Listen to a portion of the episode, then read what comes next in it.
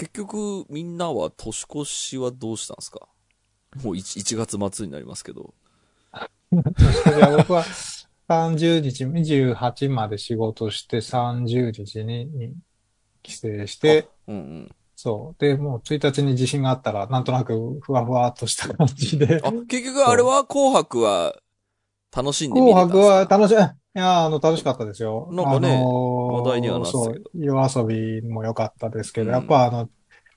大ゼロ感、大ゼロ感 違う、うんだあの、10、10フィートの、はいはい。はい、あの、千葉祐介。ティーバイユスケのやつも良かったですし、んという感じでしたね、紅白は。はいはいはいはい。うんうん有吉はどうだったんですか？有吉の。あ、有吉は、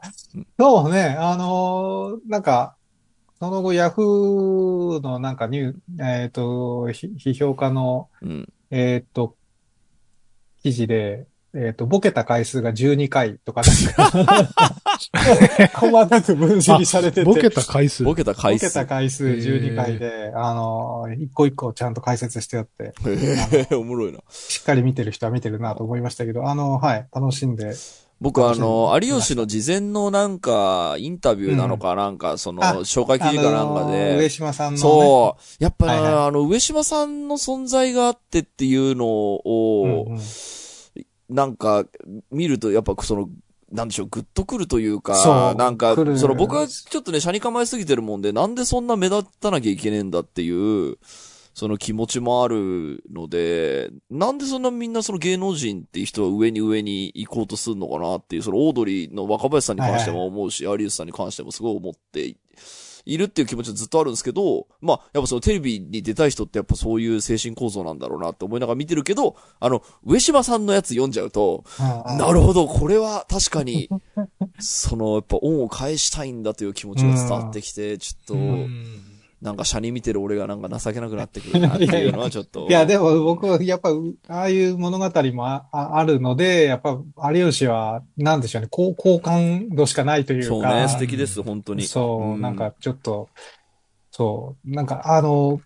ずっと成功してるのは成功してるし、あの、うん一方的に完全にぶっちぎりの成功者ではあるんですけど、うんうんうんな、なんかやっぱりいい好感度はありますよね。そうですよね。なんかちゃんとこう、地に足ついてる感じすごいするもんな。うんうんうんはい。田代さんは？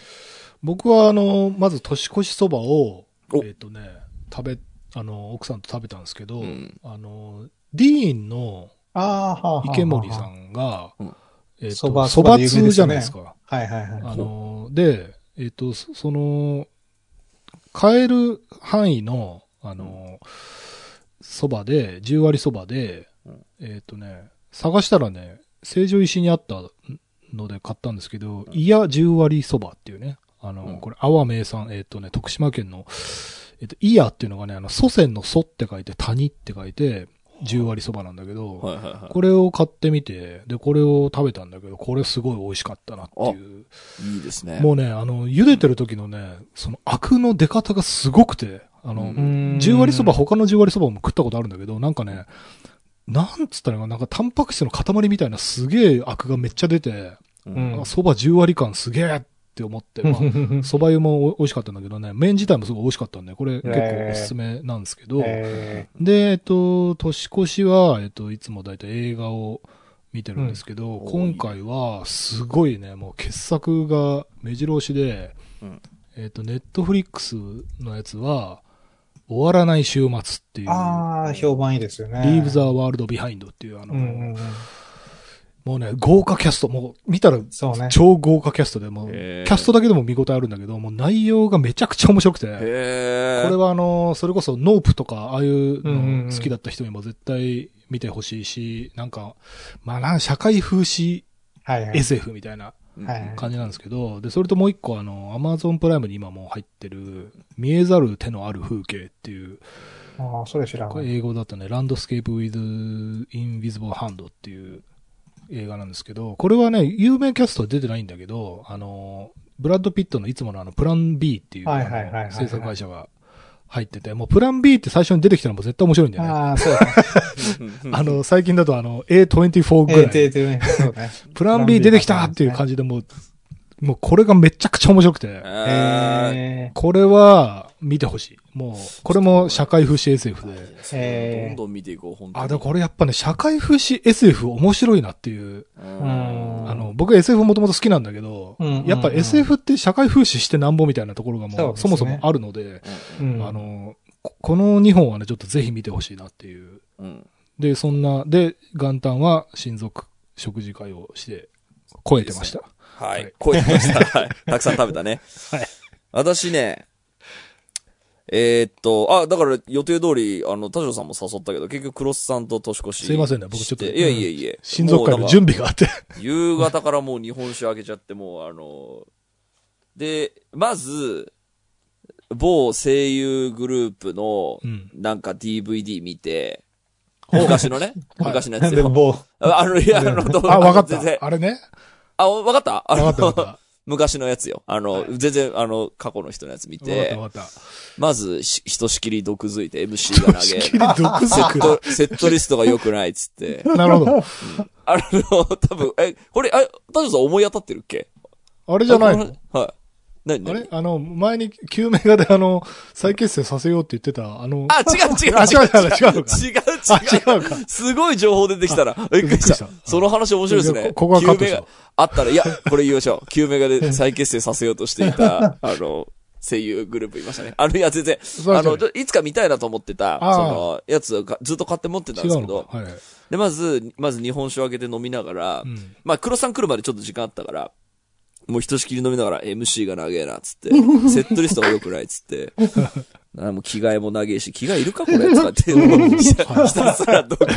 最低な、最低な、あの、日本酒ススタートを。うんちくオタクね。そう、MC が長いのよ、グループだからさ、もうなんか MC がなんか一人なんかそうか、5一人一人ややつ5分も6分もあって、これあはいはいはいと何人続くんだみたいな、その、まあ、みまあ、それはちょっと、あの、まあ、お客さんは多分喜んでるんなるんで、まあ、はいあれ、あれなんですけど、まあ、それはいいとして、まあ、その、散々こう、日本酒を、えいえいってやったタイミングで黒さんが来て、で、ちょっと、あの、ひとしきり、そそれこそ蕎麦も食って、うん。で、黒須さんも、やっぱ絶対焼きそば買ってくるから、焼きそばも食って、焼きそば食って、そば食って、早くも大晦日超え、そう、麺多いなと思って。で、よし、いざ、その、あの、ミッシェルガン・エレファントのギアブルースっていうアルバムの、その、横浜アリーナ公演の DVD を、その、見るっつって。うんうんでも見る頃にはもう俺日本酒一本ぐらい空いてっから、なんか一番聴きたかった曲の前後3曲ぐらい寝てて、うん。うんうん。は あ起きたっつって、起きたらその曲終わってて、だっていうの、まあ、あって、ひひとしきり見て、いや、でもいい、いいバンドでしたね、なんつって、うん。で、その頃にはもう紅白も終わってたから、よし、じゃあ、満を持してジルベスタコンサートだっつって、うん。で、そうなんですよ。そうこの話したかったの、そう。ジルベスタコンサートがね、うん。今年はなんとですねう、ん。あの、多分テレビではそういうことは言ってないと思うんですけどねお、1秒遅れましたね。え？えーマジで？はい。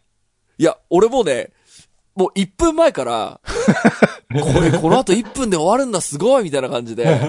やっぱ測ってますよ、これはとか言って、その、もう10分前から始まるじゃん。10分の曲だから、いや、俺測ってんだ、すごいな、やっぱ世界の巨匠はすごいぞ。うんうんうん。で言って、で、だんだん残り15秒になった時に、あれ？これ終わるかなと思って、うん。なんかなんとなくその、じゃんじゃんじゃんじゃんじゃんじゃんみたいな エンディングっぽい感じもないのよ。えあ大丈夫かこれ？つって。で、10秒になって、10、え ?10 秒で？まだなんか、アウトロ、アウトロらしきものっぽいけど、でもなんか。ーでも、でも1秒のズレを、その段階でもう感じた？いや、それで感じてなくて、うんでも、最後の10秒までやっぱり巨匠を俺は信じてるんで、決め、決めてくれるぞ、みたいなはいはい。感じだったんですけど、うんあの、俺あれ見逃さなかったのですけど、うんうんうんあの、ハッピーニューイヤーってその銀テープがバーンって出るじゃん。それ出る方が早かったの。はてなるほどあそうなんだじゃーんってなって、おー一秒遅れたっつって、大盛り上がりだったね。い。あ、そうなんだ。うん、そうですね。ちょっとこんなことがあるのかって俺ちょっと思いましたけど。で、あの、ススーパーにはさ、あの、カウントダウン成功とか言ってさ、高橋克実もなんか、あ、克実じゃない、た高橋克典もこう、いやーすごかったですね、なんて来てんだけど、もうね、指揮者の人多分気づいてて苦笑いしてんの。あ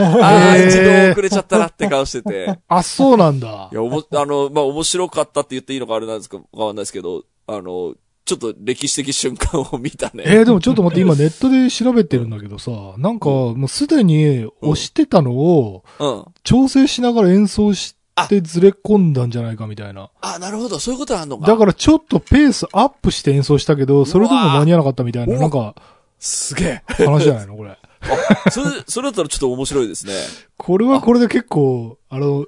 演奏側の気持ちになるとめちゃくちゃ そうね。きつい話だな。なるほど。ちょっと、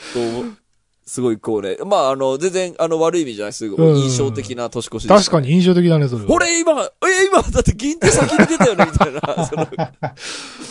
プロでもね、そういうことがあるんですよね。あるんですね、とか言ってたうんはい。そういう感じの年越しでした。今週も始めます。はい。田代智和と、田淵智也のタッチレディオ。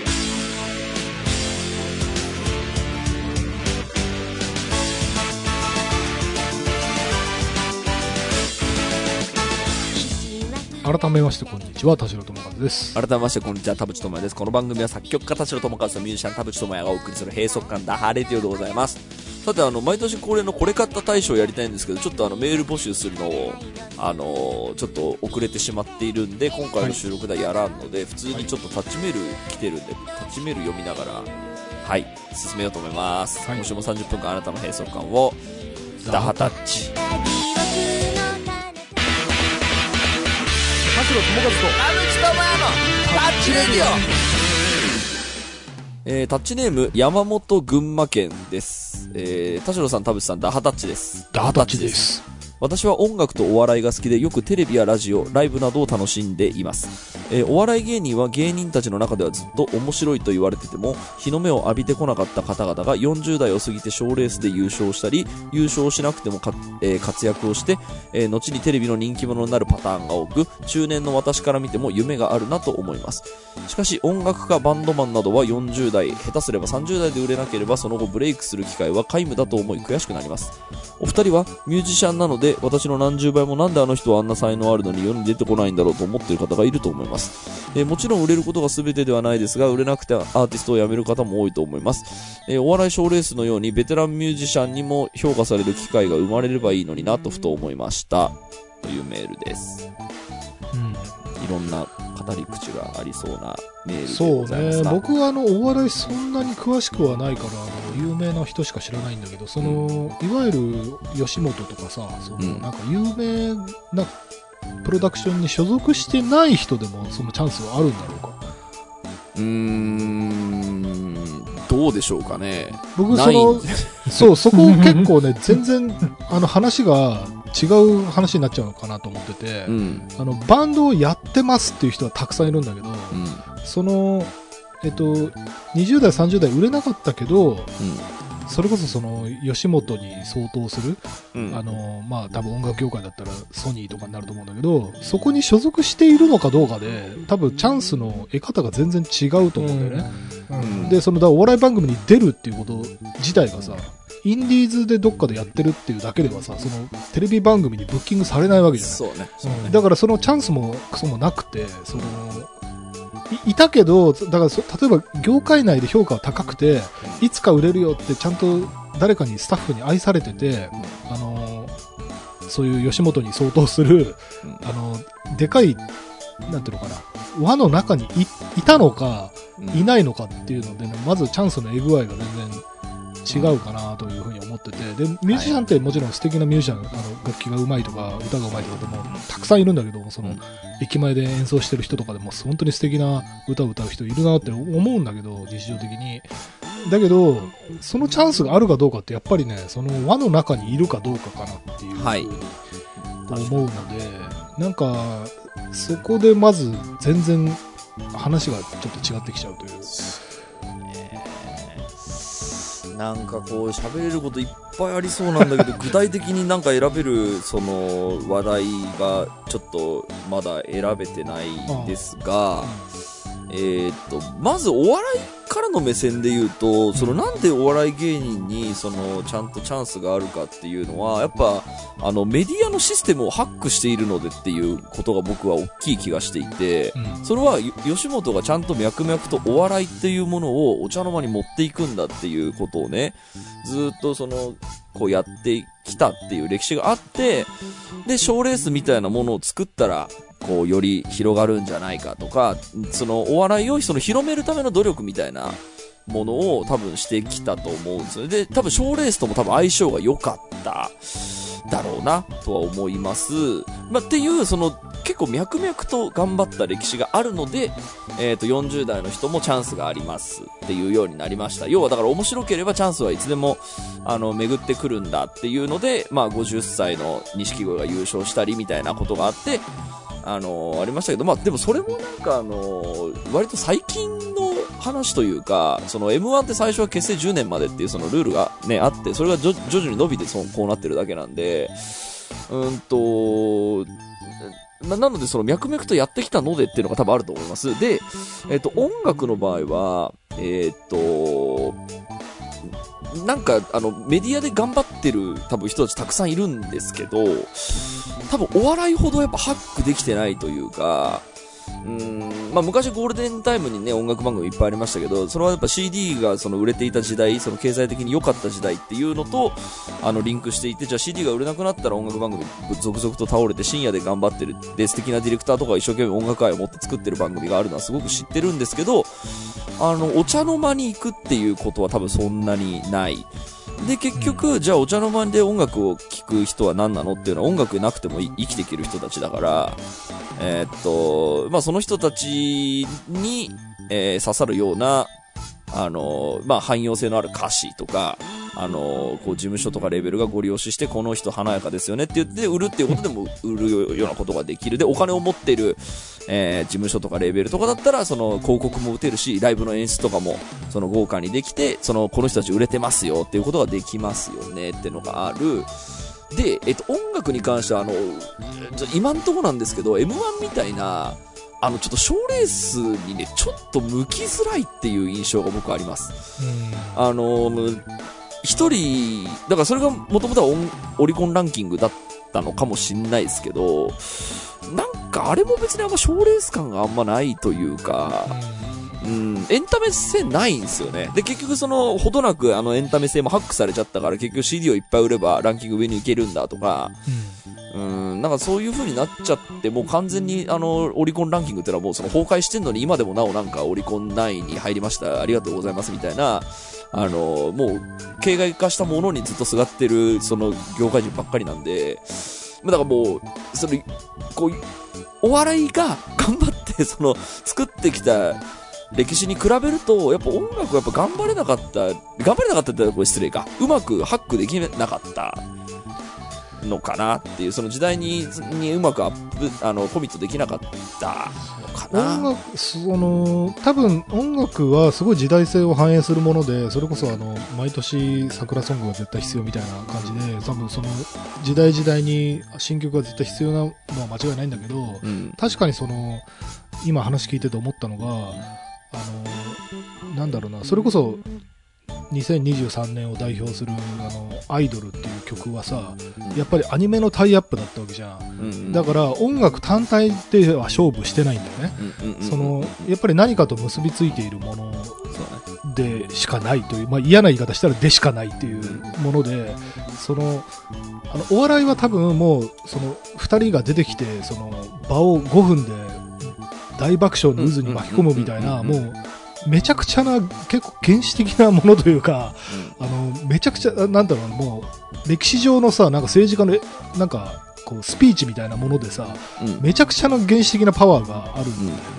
だけど音楽はやっぱりいろんなカルチャーを巻き込んで、うん。例えばファッションがおしゃれとかさうん、顔がかっこいいとかさ、その何かのタイアップだとかってもうすごいいろんなカルチャーのうん。こう一つの要素としてなんか取り込まれちゃっているというか、うんだからその例えば5分間のコントをさ、何かと巻き込むことって難しいじゃない逆に。そのなんかファッションブランドとコラボとかさ、なんかその、なんていうの、アニメとコラボとかってすごい難しいんだけど、あのもう5分間のコントしかもうありえないなんか単体の原始性というか、なんかそういうものがあって、なんかちょっとね、比較すると、やっぱり音楽は、えっと、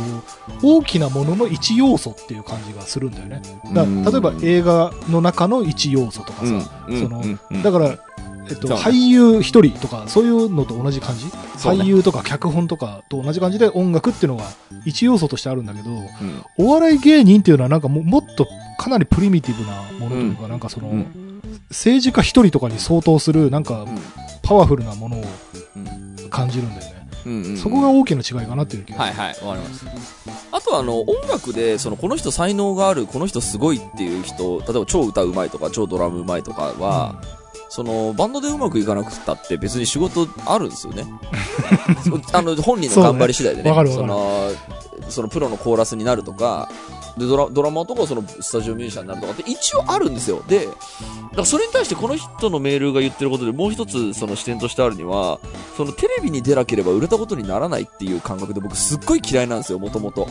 なんかあの、こう、紅白に出たっていうさ、そのアーティストがいて、それにさ、なんか苦節何年みたいなのがさ、ニュースで書かれたりするじゃん。うん。苦節もクソもあるかっていう、そのもともと普通に埼玉スーパーアリーナとかでワンマンやってたぞみたいな、なんか、それに対してなんかそのテレビに出ることがとか、その紅白に出ることがなんか、こう、一番名誉なものみたいな感じは、あの、なんかすっげえ舐められてんなっていう感じはちょっとあなと思っていて、でね、その立場的には別にそのメガメディアなんかどうでもいいっすわっていうその人たちもいるはいる。で、多分これお笑いにも多分いると思うんですけど、あのーなんかそのみんなの見てないとこでその仕事がちゃんとできてる人もまだ同時にいるんで、で、結局、そのお笑いにせよ、そのテレビに出てないお笑いの人も、音楽の人も、なんかその結局、そのお金を払ってくれる人の人生の、こう、なんか重要な添え物みたいな、こう、見方で、えーっと、あれば、要はお金を出してくれる人にちゃんと支えてもらえてるっていう実感があれば、それは仕事として成立するわけなんで、うん。数の多い少ないはあんま関係ないし、そうだね。で、その、もらってる年収とかによって生活のグレードはもちろん変わるけど、お笑いとかだって普通に、あのーね、ちっちゃい箱回ってるだけだけど、その、ちゃんとその生活なんとかできてますっていう人もいるだろうし、うんまあそれこそマシンガンズの人みたいにゴミの清掃員やりながら普通に舞台好きなんで舞台ややってるみたいな人もいるでしょうしっていう、なんかその、何をもってその世に出るっていう、こう、ことなのかなっていうのもちょっと今一度かあのか 考えてほしいっていうのはすごい訴えてはいますね。はい確。かにね。はい。はい。どでもなんか、なんですかね、あの音楽に関してはね、えっと、まあ、お笑いの場合は、でもお笑いでも、そのお笑い芸人が、えーおすすめするこの芸人売れてくれみたいなやつの芸人がやっぱ売れるわけではないっていうのは多分芸人さんも多分思い知ってると思うんですけど、音楽でもすっごいそうで、結構あのゴールデンタイムの音楽番組でそのプロミュージシャンが、えー、とおすすめするなんかこの人みたいな感じであの僕の大好きな日食夏子さんっていうそのピアノの人がこうあこ今年の去年の M1 のテーマソングに昔のあのログマロープって曲がなってたんですけどなんかやっぱそのテレビに紹介された時にあこれ来ちゃうかなみたいな感じにちょっとなるのよ。日食夏子がこれは紹介されちゃう。しかもプロの人がすごいっつってんだからなんつって。あの、僕その番組見てないんであれなんですけど、どうやら出たらしいっていう噂を聞いて、だけどその、そんなに体制は変わらないっていう。なるほど。のも同時にあるというか、う んなんかこここがなんか、歯がゆいところでもあるし、でもなんか、うんちょっと変に車に見た、あの、ことで言っちゃうと、まあ、期待したところで無駄っていう、うんあの気持ちもあるんで、うんんと、な結局そのやってる本人とそこに人生を支えられてる人たちが幸せであれば、あの、多い少ないは関係ないのではってのはすごい思ったりする。で、もちろんみんな売れたいと思ってる人がほとんどだとは思うんですけど、なんか、でも、その、このやり方あるぜっていう、あの、こうやってちゃんと飯を食える方もあるぜっていう、その選択肢もいっぱいあるわけだから、それ多分お笑いでも多分あるでしょうので、うん、なんかそこを見失わないようにしたいなと思います。そうね、それもあるしね、なんか俺今話聞いててすごい思い思い出したことがあって、あのー僕がその20代やってたバンドを辞めるきっかけになった、あのーガンドッグっていうバンドがあったんだけど、はい。あのーはい。その後、そのボーカルの K 君っていうのは、はい。Pay Money to My Pain っていうはいその後な亡くなっちゃったんだけど、ん。あのそのガンドッグっていうバンドを見たときに僕たちよりもあのいくつ、6個ぐらい年下だったかな？で、すごいめちゃくちゃ演奏力も、あの、ルックスも良くて、あの、デビューが決まってて、みたいなタイミングで対バンしてて、で、その時に、あ、俺多分、彼らみたいに頑張れないなっていう風にね、あの、気持ちが折れたっていうのが、まあ一つあったんだよね。その、ま自分のもちろんバンドの中での、こう、なんていうの、ここのメンバーでどこまでいけるかなみたいな、こう、悩悩みもあったし、もちろん。で、プラス、で、その、めちゃくちゃ筋トレしてるとかさ、もう、あの、全然、なんていうのかな。今だったら筋トレって当たり前になってきてるかもしれないけど、なんか、普通に、なんていうのかな、まあ、かっこいいなっていう風に、あの、有無を言わさず思えるみたいな。あで、この子たちがもう年下、すごい年下なんだ、みたいなのをね、思った時に、あ、そういうのがあったんだけど、で、これ今何が話したいかというと、その、例えばなんか演奏技術が素晴らしいとか、センスがあるとかでも、だんだん年を経ていく中で、あ、自分、例えばその、某ユーゾンさんみたいに、はい。年間何十本のツアーやれるかとか、そういう体力的な不安があるとか、あのね、あと家庭にね、そういうちょっと、いつも家にいないみたいなのは許されないみたいなね、その、ご家庭の事情があるとか、いろんな事情があるんだよ。その人それぞれ。まあ体力的なものもあるし、うん。あの、家庭の事情もあるし、なんかいろんな理由で、あそこまで行きたいけど、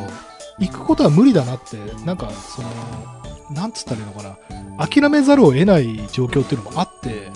で、それぞれがその中で、えっと、現実とその夢の狭間で、例えば飲食店とかをさ、やりながらさ、結構俺の好きなタイプのバーとかで、うんあの、マスターもちょっと楽器が弾けて、あの、少し楽器が置いてあって、なんか週末はちょっとそこでミニライブみたいなのがあるんだけど、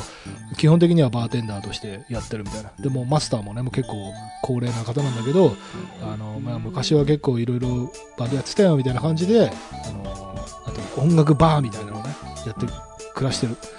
で、生計を立ててる。その、メインは音楽じゃないんだけど、音楽が好きだからみたいな感じでやってるバーみあったりとかして、その、なんかね、人生のいろいろな様々な選択の中で、諦めたわけじゃなくって、えっと、こっちに行かざるを得ないっていう時もあったりするんだよ。なるほど。で、その、なんかその、なんていうのかな、いろんなパターンがあるよっていうことも、なんか多様性の一つとして、あの、認識してほしいなっていうのがあって、あの、それを知ると、あの、別になんか、才能がああるのに売れないとか売れたとかっていうことではなくて、えっと、いろんなパターンがあるよっていう。ことを知ってほしいんだよね。で、うん。その、売れる売れないとか、えっと、例えば全国行きたいか行きたくないかとか、テレビ出たいか出たくないかとかって、もうすべてに、その、いろんな判断が発生するというか、まあ、判断もあるし、もちろん、か、不可っていうのもあるんだけど、その、もちろん才能のあるなしもあるんだけど、いろんなパターンがあるよっていうことをね、ちょっと考えを巡らしてもらえると、あの、意外な発見があるんじゃないかな。確かに確かに。あの、あと、その、今、田代さんが言ってて、ちょっと俺もおって思ったのが、あの、うんこ、ここまで頑張れないっていううん。こと？その、すちゃんと、あの、すごいって人見た時に、ここまで頑張れないっていうのに、やっぱ気づく瞬間ってすごいあって、そうそうそうそう。で、なんでしょうかね。僕、あの、さっきね、その、汎用性のある歌詞みたいなことに関して結構、揶揄的なこと言ったし、まあ僕も全然そういうの好きじゃないんで、あれなんですけど、あのやっぱり、その、俺らの成長する、あの、バンドやっていく中で横並びで売れてった人、で、しかもさちゃんと才能が認められて、あの、売れてった人、その、ちょ、ちょっとポットで、で、やったけど、なんか、あの、ピークを迎えてすぐ、あの、いなくなっちゃったっていうほどではなくて、普通にめちゃくちゃずっと評価されてる人とかを、なんか見たときに、やっぱ、人に届く歌詞書くためにすんげえ頑張ってんすよね。で、あ、これ無理だわ。俺、だって俺そういうのそもそも好きじゃねえしっていう、はいなんかこれは、だからその売れる人にはやっぱそれ相応のやっぱりその才能があるというか、やっぱその才評価されるべく、その、の、やっぱその素質があるんだなっていうのも、なんか大人になるにつれてすごく思ったね。なんか売れる人はやっぱその、こうおしなべて絶対才能がある。でも才能がない人は、まあ、あの、短期間で消えていく人もいるのかもしれない。一瞬だけ売れる人もいるのかもしれないですけど、うん、でもやっぱりね、あの、高く評価されてる人はね、みんなやっぱね、できないもん。俺、その、その頑張り無理だもんっていう、あの、諦めたくなるぐらい、ちょっと圧倒的な差を見せつけ、見せつけられる感じっていうのはすごいあったね。すごいなって思った、単純に。あ、俺、で、そこに関して俺興味ねえもんっていう負け犬の遠吠えも同時に言うんですけど、でも、いや、その、その人が、その才能がある事実 に関しては全くあの否定しないというか、それちょっと今話のついでにもう一個あるんだけど、あのー見えてる部分っていうのは見えてる部分でしかなくて、その人のプライベートが幸せかどうかはまた別っていうのもうん。ね、ちょっと一個言っておきたくて、うん。あの、やっぱり、一人の人間に21日24時間しか与えられてないっていうのはもう誰しも当たり前の平等のことなので、その分もう、すごく極端な話すると、その生活のパートナーに全部家事を押し付けてるとか、あの、そういうクソ野郎だとかっていうこともあり得るので、その、で、その分で確保した時間でクリエイティブに専念してるとかっていう、はい。まあ、ある意味ずるいというかね、その、人を奴隷にしてハックする、人生をハックするっていう、そういうハッカーもいるので、その、世に見えてる部分だけで、その人の才能がっていうのも結構危険な思想というか、才能があればもうサイコパスでもいいみたいなになっちゃうと、ちょっとあんまり良くないので、その、やっぱり何かを犠牲にして時間を確保してるっていうところも、あの、あるよっていう。そうね、あの、幸せを犠牲にしてる可能性も僕全然そうそうそう。何かを犠牲にしてる才能っていうのもあるので、そうね。これ結構あの、アニメとかだとさ、やっぱ呪いみたいなのもそうじゃない？その、うん何かを生贄にしてみたいな。パターンは割とリアルであるので、あんまりね、ほ何でも褒めるのも良くないと僕まあ確かにそうだね。なんかそれこそその、バーンって売れたそのシンガーソングライターが、実は私はこんな曲書きたくないとか、こんな歌詞書きたくないって言ってヤンキーみたいになって、その私生活が荒くなって、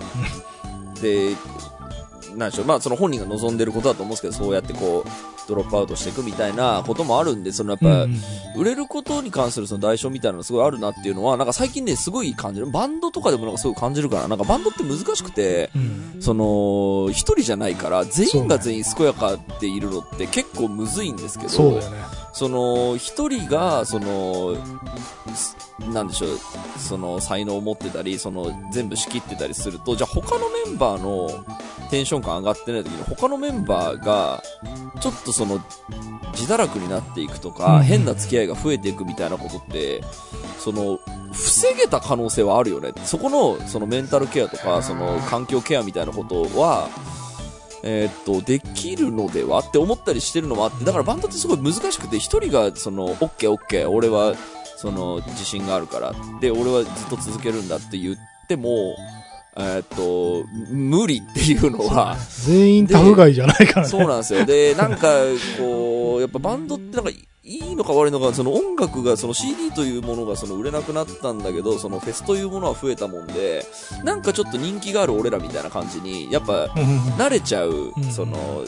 可能性はちょっと増えたのかな？ちょっとわかんない。あの、これはちょっと定かじゃないですけど、なんか華やかな俺たちみたいな、地位にとりあえず行けちゃうみたいなのは増え、けど、そのバンド単体で、じゃあワンマンでどれだけとか、その CD をどんだけ売れるのかとか、グッズをちゃんとどれぐらい、あの、買ってくれるほどの、こう、濃いファンを作れるのかっていうのを見落とすと、あの、旬が去ると客減るみたいな。で、その時になんかその、その華やかな俺たちっていうのから戻れなくなる時が来ちゃうんですよね。うんで、そうなると、バンド内のそのモチベーションは、やっぱずれていくというか、そうだね。うん、で、その時に俺たちがやりたいのはこれだから、その世の中の流れはまあいろいろあるけど、えっ、と、こうやっていきましょうやっていうその話し合いとか、そのなんとなくそのみんなの意思が一致し、まあ偶然でもないないし、一致してたら続くんですけど、やっぱね、ズレってね、本当準備を怠ると絶対生まれるよねっていうのは、本当にあの、ね。ここ10年、20年横並びのバンドとかも見てきたってすごく思いますね。なんか、俺たちはたまたまラッキーだっただけだけど、あの、やっぱそこを怠ってるから、あの、へ、変な時代があったとか、あの、仲悪かったみたいなことも、やっぱ体験してるんで、なんかそこを、えっと、うん修正しきらないまんま、その、しこう、苦しくなっていって、バンドがバラバラになっていくっていうことは結構あると思うので、まあわかるわかる、うん。そのこれ今田淵君はそのバンドっていう複数の話でしてるけど俺あの普通のアーティスト単体でもイメージとしても例えば外国で言うとねあのマライア・キャリーがね最近僕 すっげえ面白いなと思ったのがあのえっとねハロウィンが終わった後かなんかに氷漬けになってたあのマライア・キャリーが解凍されて、パキパキパキンつって氷が割れて、クリスマスソング歌い出すっていう、あの、なんかね、自虐ギャグみたいなのやってたんだよ。で、マライア・キャリー、まあ、すごい、やっぱり、ちょっとね、年を取って、まあ、こう、なんていうの、ちょっと、ふくよかになったみたいな、なんかいろいろ、あの、揶揄されたりもしてたんだけど、うん。あの、私といえばクリスマスソングでしょっていうのをギャグにしてたんだよ。うん で、俺、あのね、うん。やり方すごいなと思って、その、アーティストのあり方としてね、その、カリスマ性を維持し続けるっていう、その、それもすご、それですごいことなんだけど、俺、マライア・キャリーのそのね、ギャグ路線に行くっていう、そのやり方あったんだって、俺、発明だなと思って。そうね。うん。それもそれでね、ちょっとね、なんていうのかな。あの、まあもちろんあの人はもう、超スーパースターだから、うん。いろんなやり方があったんだろうけど、いろんな、なんていうのかな、で、そのやり方を多分獲得しなかった人は、あの、多分いなくなってくんだろうなっていうふうに思った。そうね。だからちゃんとその、こう、いろいろ自分でアイデアを出して挑戦し続けてる人っていうのは、その、売れてる売れてないのだはそんなに関係なく、あうんのちゃんと幸せに生きれてるし、その、挑戦してる人にはちゃんとチャンスが来る時もあるし、うんうん。日本だとなんか最近見てて思ったのは広瀬香美がね、はいはいはい。あの人はやっぱり、こう、やっぱ生粋の音楽バカっていうのが多分ああったと思うんですけど、うんうんなんかずーっとあれやってると、来るんだね、タイミングが。はいはいはい。すごいなってなんかすごく思う。そうですね。でそれはでもあの人がやっぱりそのね、その、ちゃんと、あの音楽で人前に出るんだっていうことを、そのずーっと、こう、本当に好きだったことがわかんない、その意地張りながらやってたのかもしれないですけど、なんかそれでちゃんとこう、ね、評価されるタイミングが定期的に来るっていうのはなんかす、で、あれがやっぱできる人って全員が全員できるわけじゃないからっていうのはちょっと思いましたね。そうなんだよね。はい。あ、これ今ちょっとね、あの、グループに送りました。あ、TikTok の。そう。そのハロウィンがはい終わったその11月1日に、この このね、はい、私の番ですみたいな。はいはいはいはい、はい。これマジでね、天才だと思う。あいいねこのやり方は。ああ、いいですね。これ見てほしいですね、みんな。リスナーこれちょっと見てほしい。そう、こういう、そういい、ですね。これいいね。一回売れた人こういうやり方あるんだと思って。そう、なんかさ、俺最近ちょっと思ってんだけど、浜崎あゆみがもう一回来るんじゃねえかな。それはあると思う。それはあると思う。あの人やっぱね、最近特になんかほんとすごいなって思って見てる。うんうんめっちゃ綺麗だし、その、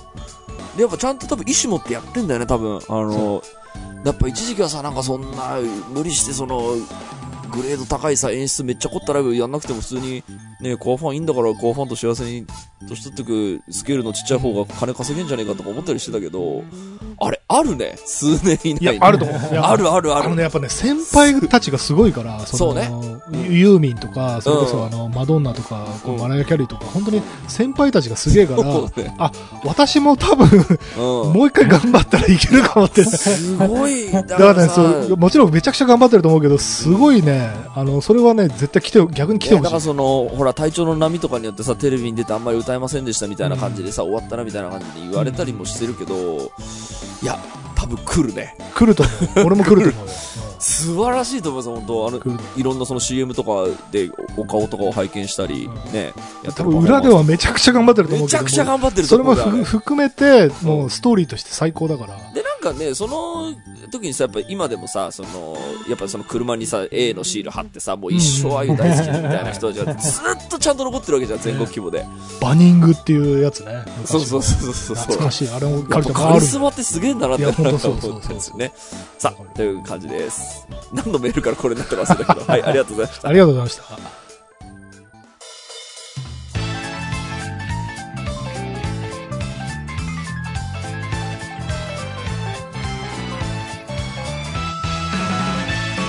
はい、エンディングのお時間でございます。今週もありがとうございました。番組のご意見、ご感想、ブログのメールフォームよりお寄せください。タッチ二人に話してもらいたいこと大募集でございます。えー、E メールアドレスはタッチレディオアットマーク Gmail.com、tacchiradio アットマーク Gmail.com でございます。オフィシャル X の方もぜひチェックしてくださいということで、ちょっとそう、デラさんに聞きたかったのが、その、僕が一番最初に言った、えっ、と、お笑いは、その、メディアというシステムをハックしたので、ちゃんとそういう裾野広がりましたよっていう、その僕の見解に関してはどう思います？メディアをハックしかっていうのは現状としてはやっぱお笑い芸人が全部の番組に一人は出てるみたいな状況なんでしょうね。うん。でもなんか一方で、まあ、それが要はテレビの終着点だとすると、あのー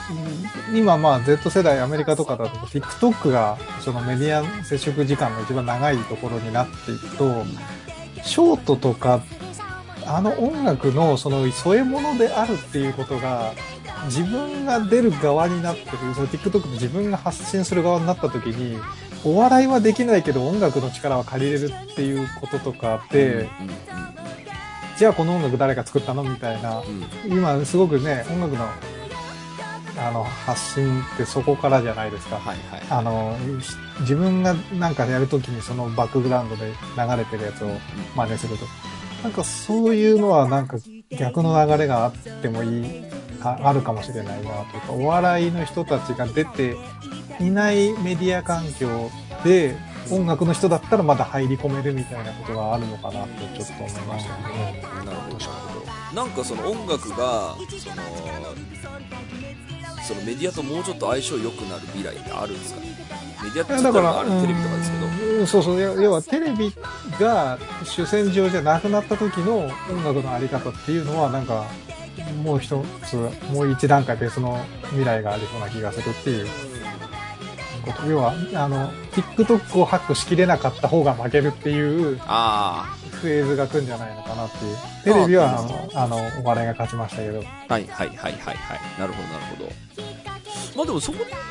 音楽とかでもね、そのテレビというメディアじゃない人で売れてるっていう人もだいぶ増えてきたというか、まあね、ヒットチャートそうそうもなんか半分以上そんな感じだから、まあ、そうそうそうそうそう。でうん。そう、TikTok で、要はお、お笑いはお笑い出てる人しかう、ん。マネタイズのそのポイントがなないけど、音楽は自分が出てなくても、うん。あの、お金が入ってくる仕組みっていうのは、まあ、著作権しっかりいろいろできそうな、テクノロジー的にできそうな感じですよね。この音楽使ってる以あ上は、ね。確かに。僕にもちょうだいっていう。それがある以上、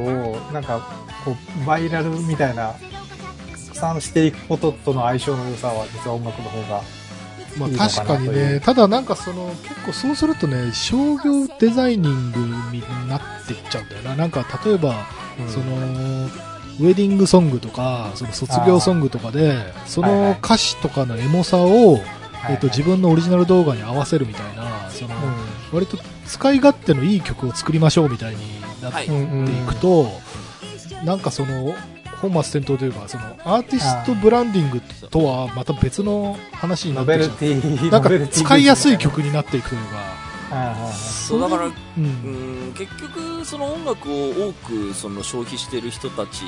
の大多数っていうのは、やっぱ道具としてしか、うん。そのうん使ってないっていう、もう圧倒的にこれ覆せない現状が多分この後ずっと続くので、音楽の力でとかその曲の力でっていうのがまあまあ主主役じゃない、うん。主役じゃない勝ち方があるのかなという。あそうそうそうアド、アドっていう。あ、だからそれは実際あるんだけど、そのクリスマスシーズンになったらクリスマスソング流れるみたいな話で、あのね、メジャーなクリスマスソンマライアキャリーグ。がそうそうそうそうそう。ワムとか、もうあの、あの辺はもう一生食っていけるんだけど、うんその、まあ、それだと、やっぱりなんか、じゃあ、シーズンソング作りましょうみたいになっていっちゃうというか、うんなんかこう、音楽家がクリエイティブのモチベーションとして、なんだろう、使い勝手のいい曲作りましょうっていう、そうそのモチベーションになっちゃうと、いや、で、なんかね、作り手もなんかそういう風に意識してんのよ、なんか、その、こう、プレイリストに乗るためのその曲の作り方とか、歌詞の書き方とか、あのーその TikTok で踊りやすいそのソングを、その振り付けを作りましょうみたいな、ね。そのクオリティとかそのクリエイティビティっていうなるほど。のとちょっとまた違う。う目線そうなるほどねそうそう。だからバズワードを生み出そうみたいになっちゃうから。で、その人がやっぱね、評価されたりするのよ。なんか俺すっごいキモいなって思ったのが、なんか失恋ロックみたいなプレイリストがなんかあって、うわ、キモいと思って、で、まあいいか、その俺のその市場はいいとして、あのーなんかね、あ、今何を落としたんだっけな。えっ、と、ごめんなさい、ちょっと全然話変わりますけど、僕はあの、なんかライブで見て、すごいっていう人とか、人をこう、楽しくその盛り上げられるとかその本当に勝手に踊り出しちゃうみたいな人たちがもっと評価されたらいいなっていうのはライブハウスとかで酒飲みながら見るたびにすっごく思うんですけど、えーと、それが、えーと、酒を飲んでライブハウスで音楽を見るっていうこの行為がまず全く主流ではないっていう時点で。えーと勝ち目がない。でじゃあ音楽の場合はじゃあ何がそのライブの場合は主流になったかっていうと野外音楽イベントになったんですね、であんなところでそのいい音なんか聴けるわけないっていうのが、そのでもみんなが求めるものになった。で、えー、とチケット代ははフェスには払うんだけどライブハウスには来ないで本当はなんかそのフェスから入り口になってライブハウスに来るためのものとして機能するかと思ったら全く機能しなかったっていう、まあ、ちょっとは機能してるのかもしれないですけどえっと、なんかっていうのがあった時に、その、じゃあ、フェスで、野外イベントで、えっと、人の感動を巻き込むにはっていうので、MC とか歌詞とかに走り出すんですよね。うんだそれ音楽関係なくないっていうのをちょっと思いながら、結局もうその通りになっちゃったんで、この10年、15年で。だからもう、結局だから、けあの、やっぱはっきりしてるのは、やっぱ世の中の人を大多数が求めてる音楽を消費する人たちの求めてるものがそれなんだなっていうので、その、僕が思うこういう人もっと評価されたらいいのにみたいな時代は来ないっていう、なんかこう、まあだから、だからどっかをハックするしかないんだよね。その、細かいところでもいいんだけど、なんか俺最近、その映画で感じるのは、やっぱりあの、めちゃくちゃ面白い、俺が面白いと思う脚本を、あのね、そのマイナーな俳優がやるとやっぱ売れないんだよ。当たり前なんだけど。で、そのめちゃくちゃ面白いという思う脚本を、うん、いかにしてそのオールスターキャストにするかっていうのが多分そのプロデューサーとかの手腕でね。ね。で、その、あの、さっき、あれ？さっき、そう、ちょっと上げた映画とかも、その、オールスターキャストなのに、脚本は、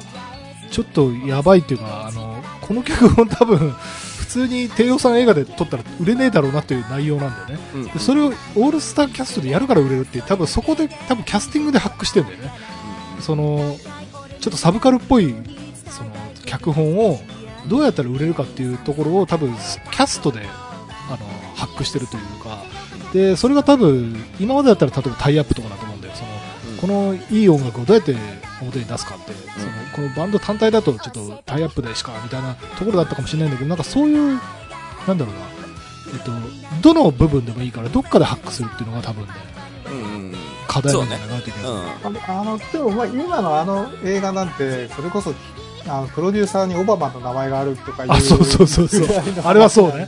あれはまあずるいんだけど、そう。で、あの、今、今田代さんがハックって言ってるけど、多分それ、あの、一文字違いでフックだと思うんですよね。はいはい。フックがあるのは、まあ、当然必要で、はいハックってなると、なんか穴をついてるはいはいはい、ずる賢い。ことですよね。そう、うん、あの、そう、まあ、ずるくなくてもとにかくなんか、何かしらの、こう、あの、みんなが気づいてない何かをやるっていうことで、キャスティングなんてもう、ゴリゴリのフックで、もうそれありきにはなってると思うので、そうね。そう、だから、ハックは、さっきの音楽で言うと、いや、ここは誰もまだ手つけてなかったなっていう、あのー寄り添い方というか、はいはいはい。あのまあ確かに確かそう、だから、あの、コントで言うと、設定で、設定の妙みたいな、あこの設定誰も思いついてなかったけど、確かにみんな、あるあると思うよね、とか、はなんか、ちょっとそこら辺を狙っていって、まあ、当然、あの、狙ったら外れることもありますが、っていうようなはい。ことを繰り返すか。な、だし、そう。ハックはだから TikTok っていう、そのまだ誰もそこまでこう、成功の勝ち筋をまだ、まだ見極めきれいや、てないでもね、もう TikTok とか、あの、インスタとかって、もうね、すごいよ。あの、あその情報共有まあがもう、そそれがもうハックのしまくる。ハックそうそうそう。ハックしかないような状況だから一昔前のそのサーチエンジン対策みたいな、あれと一緒で、もうハックハックばっそうあれはハックの試合だと思いますね。で、そこに今 AI も入ってきて、クソめんどくさいことなんで。で、ハックのし合いって滑ったらダサいっていう、んなんかそこの、あの、モロハになってて、あの、ハックって要は、うまくいけば大勝ちできるけど、あの、行為自体はダサいっていう。そう。あとね、なんかそれも、インディーの人たちが、その、大手に戦うために頑張ってるんだったら、まだね、いいんだけど。大手の人たちが、会社員の人たちが、ハックしましょう、ハックしましょうって言ってると、もうそのダサさは会社員だろっていう。そう。そう。で、そう、このダサさっていうのが、なんか、あの、もう結構前から言われてますけど、めちゃくちゃ優秀な人が、あの、広告順位一つ上げるのに、全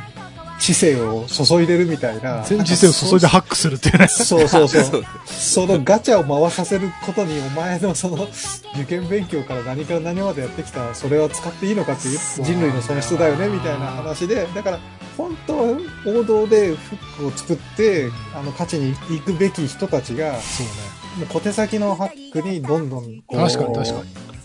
そうでした。せ精神を注ぐ、こう削られてるっていう、ここの、このお、これ自体が大いなるハックというか、プラットフォーマーのハックなのでという 話なんですハックが死後になるかもしれない。よし、フックで、フックでいこう。ダサいですよね。チリではフックでいこう。そうか、フックか。ちょっと勉強しとこう。はい。いいですねそういうことで、今週はここまでです。はい。お相手は田代智和と。田淵智也でした。また来週。